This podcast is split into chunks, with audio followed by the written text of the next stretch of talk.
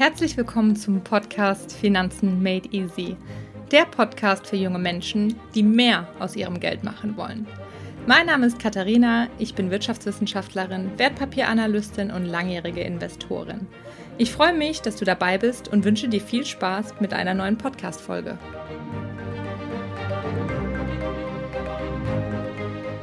Ja, hallo und herzlich willkommen zu einer neuen Podcast-Folge. Ich freue mich, dass du eingeschaltet hast und heute ist es wirklich eine ganz besonders spannende Folge, auf die ich mich sehr, sehr freue. Und zwar geht es um die Frage, wie der Titel ja schon verraten hat, was ist besser? Einzelaktien oder ETFs? Ich habe euch hier auf meiner Instagram-Seite katharina.reuter darüber abstimmen lassen, ob euch das Thema interessiert. Und fast 100 Prozent waren auf jeden Fall von diesem Thema begeistert. Und ich denke eben auch, dass das ein absolut spannendes Thema ist und dachte, das schauen wir uns jetzt mal ein bisschen genauer an. Nochmal vorab hier zur Information, wenn du zu den neueren Hörern gehörst, dann schau auf jeden Fall in die anderen Podcast-Folgen rein. Da erkläre ich nochmal grundlegende Begriffe. Was ist ein ETF? Was sind Aktien überhaupt? Und passives Management, aktives Management, all diese Begriffe solltest du schon kennen. Wenn du es nicht tust, geh gerne mal zurück, hör dir das an. Und wenn du es schon kennst, dann bleib auf jeden Fall mit dabei. Ja, dann lass uns mal durchstarten und vor allen Dingen mit der Frage starten, was willst du überhaupt? Das solltest du dich fragen, wenn du anfängst zu investieren in einem Aktienmarkt. Und demnach oder darauf basierend kann sich natürlich auch die Antwort hier in dieser Folge eben variieren. Denn wenn wir uns hier einmal das Thema Einzelaktien und ETFs anschauen, da ähneln die sich in vielen Teilen oder in vielen Ecken und Faktoren und in vielen Bereichen unterscheiden sie sich dann doch. Was die beiden aber gleich haben, ist, dass sie beide Diversifikation benötigen. Und Diversifikation bedeutet Streuung. Du solltest, egal wie du anlegst, auf jeden Fall auf eine ausreichende Streuung achten, denn das minimiert dein Risiko. Doch was ist Risiko überhaupt? Es gibt verschiedene Arten von Risiko, denen man als Geldanleger eben ausgesetzt ist. Manche lassen sich vermeiden, das, den Weg möchten wir dann natürlich gehen, und manche lassen sich aber nicht vermeiden. Für unvermeidbare Risiken, wie generell Schwankungen in der Wirtschaft, Schwankungen am Kapitalmarkt, da wirst du und ich als Anleger für entlohnt, wenn wir da rein investieren. Weil ohne Risiko gibt es keine Rendite und ohne Rendite gibt es kein Risiko. Deshalb gibt es eine höhere Rendite auf Aktien als auf Staatsanleihen beispielsweise, weil die Entlohnung für das eingegangene Risiko ist eben immer auch die Rendite, die du dann erhältst.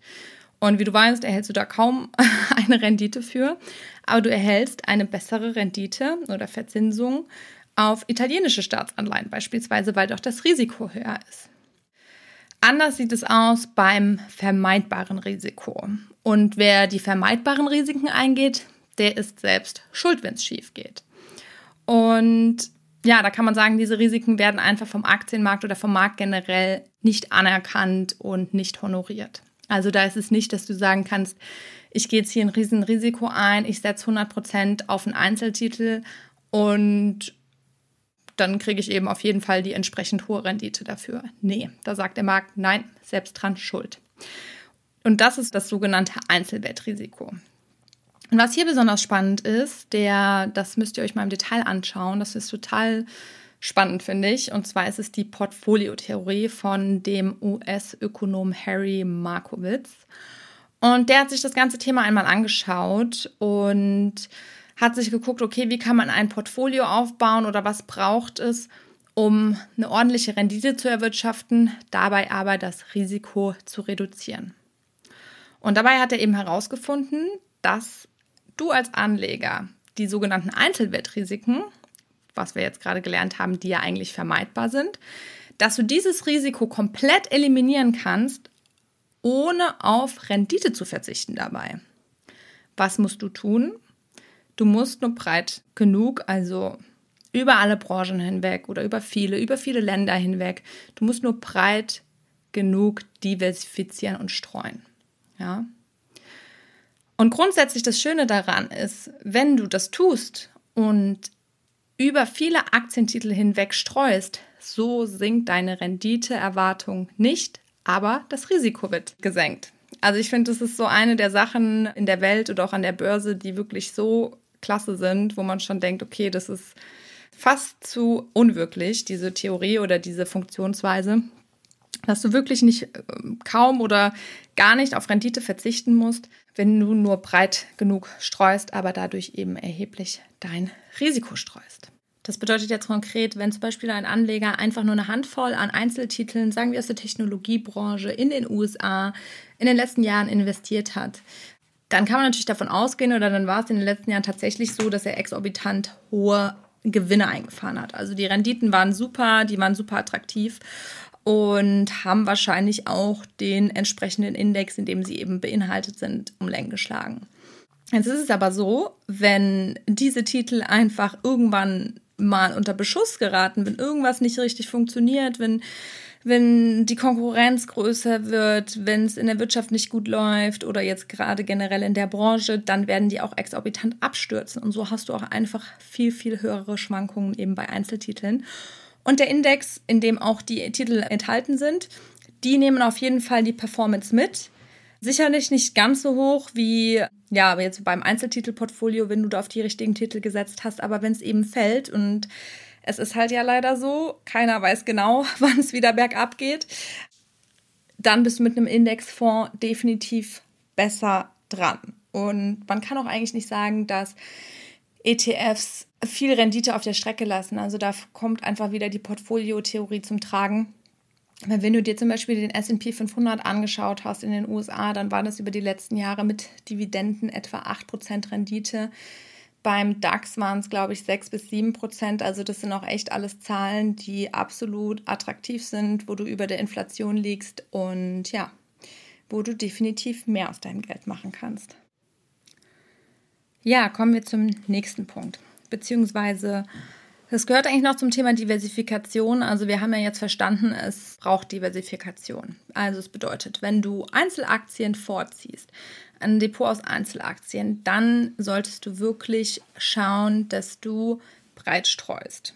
Und nicht nur auf die sogenannte naive Diversifikation setzt, das bedeutet einfach irgendwie randomly zu diversifizieren, sondern du solltest dich auch damit auskennen, wie die Korrelation, die Varianz und die Kovarianz eben unter den bestimmten Titeln ist.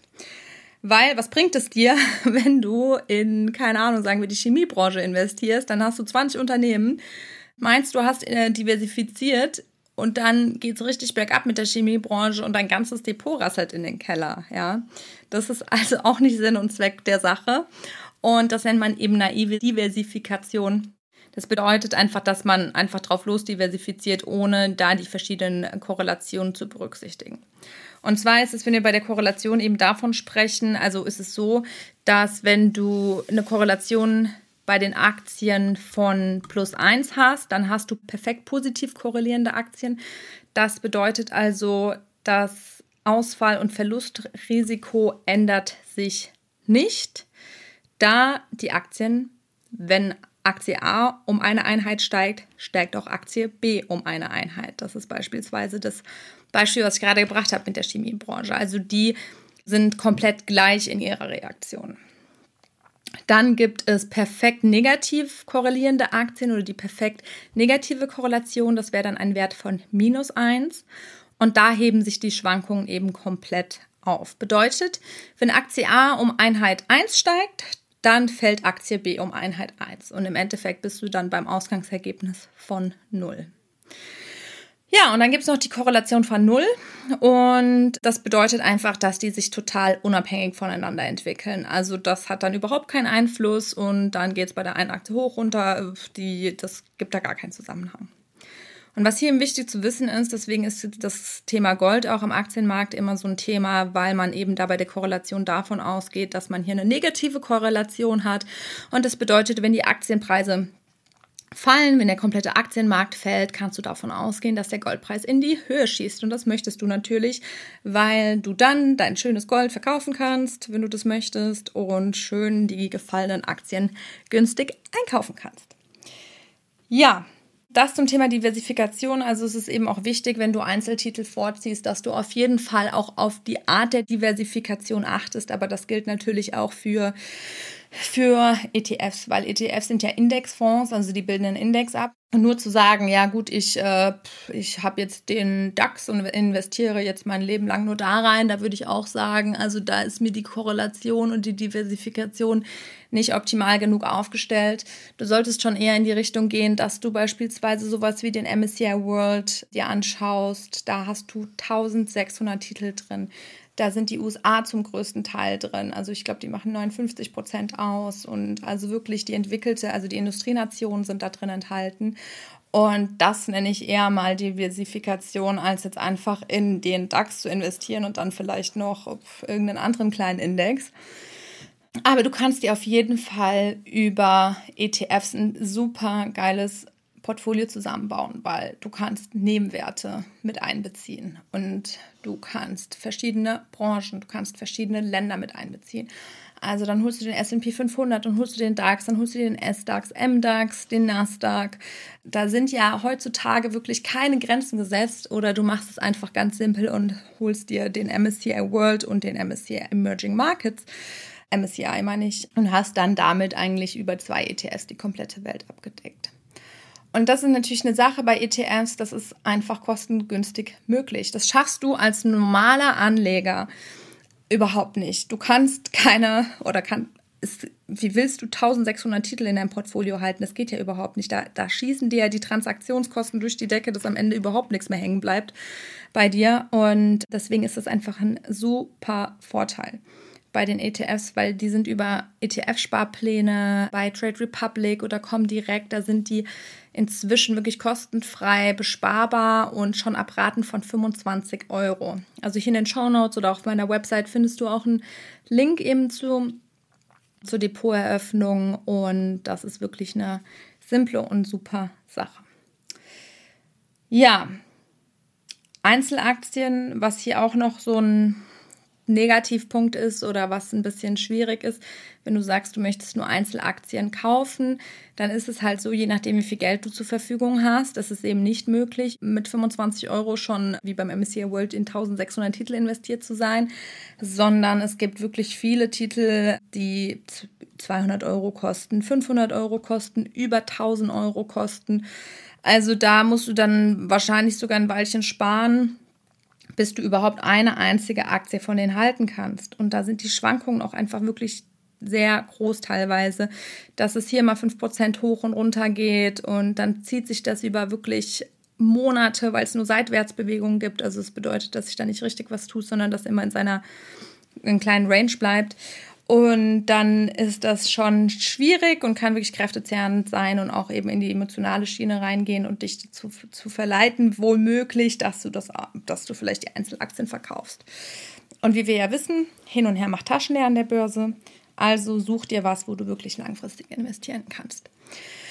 Ja, was auch noch wichtig ist beim Thema Einzelaktien-ETFs, es ist ja schon so ein Trend, dass du in die Richtung Dividendenaktien gehst, Dividendentitel, weil das macht natürlich auch Sinn.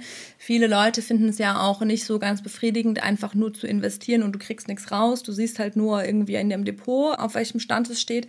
Bei den Dividendentiteln ist es ja so, dass du wirklich im Jahr Geld von denen ausgezahlt bekommst. Und das kann wirklich mit der Zeit wirklich schon in die Hunderte monatlich gehen. Das ist wirklich schon eine sehr attraktive Sache.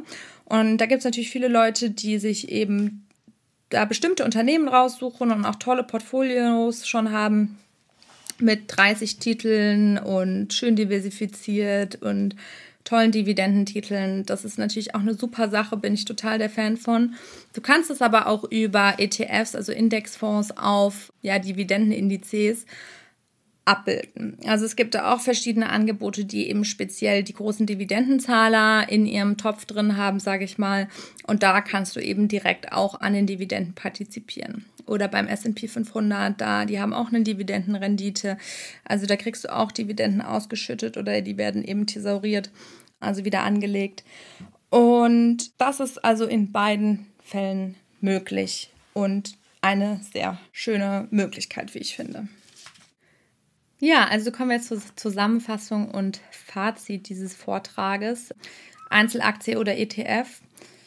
Grundsätzlich gibt es an der Börse nicht die eine richtige Strategie. Also das müsst ihr einfach wissen. Es ist nicht so, dass es den einen ultimativen Fahrplan gibt. Es ist, hängt von Vorlieben ab. Es hängt davon ab, ob du das wirklich als Fortgeschrittener machst und eine Leidenschaft für die Börse hast. Dann kann es total Sinn machen und kannst du das auch sehr gut machen, dass du sagst, du willst hier total das Stockpicking betreiben. Also es bedeutet halt, dass du selbst dir die Aktien raussuchst und keine ETFs hast.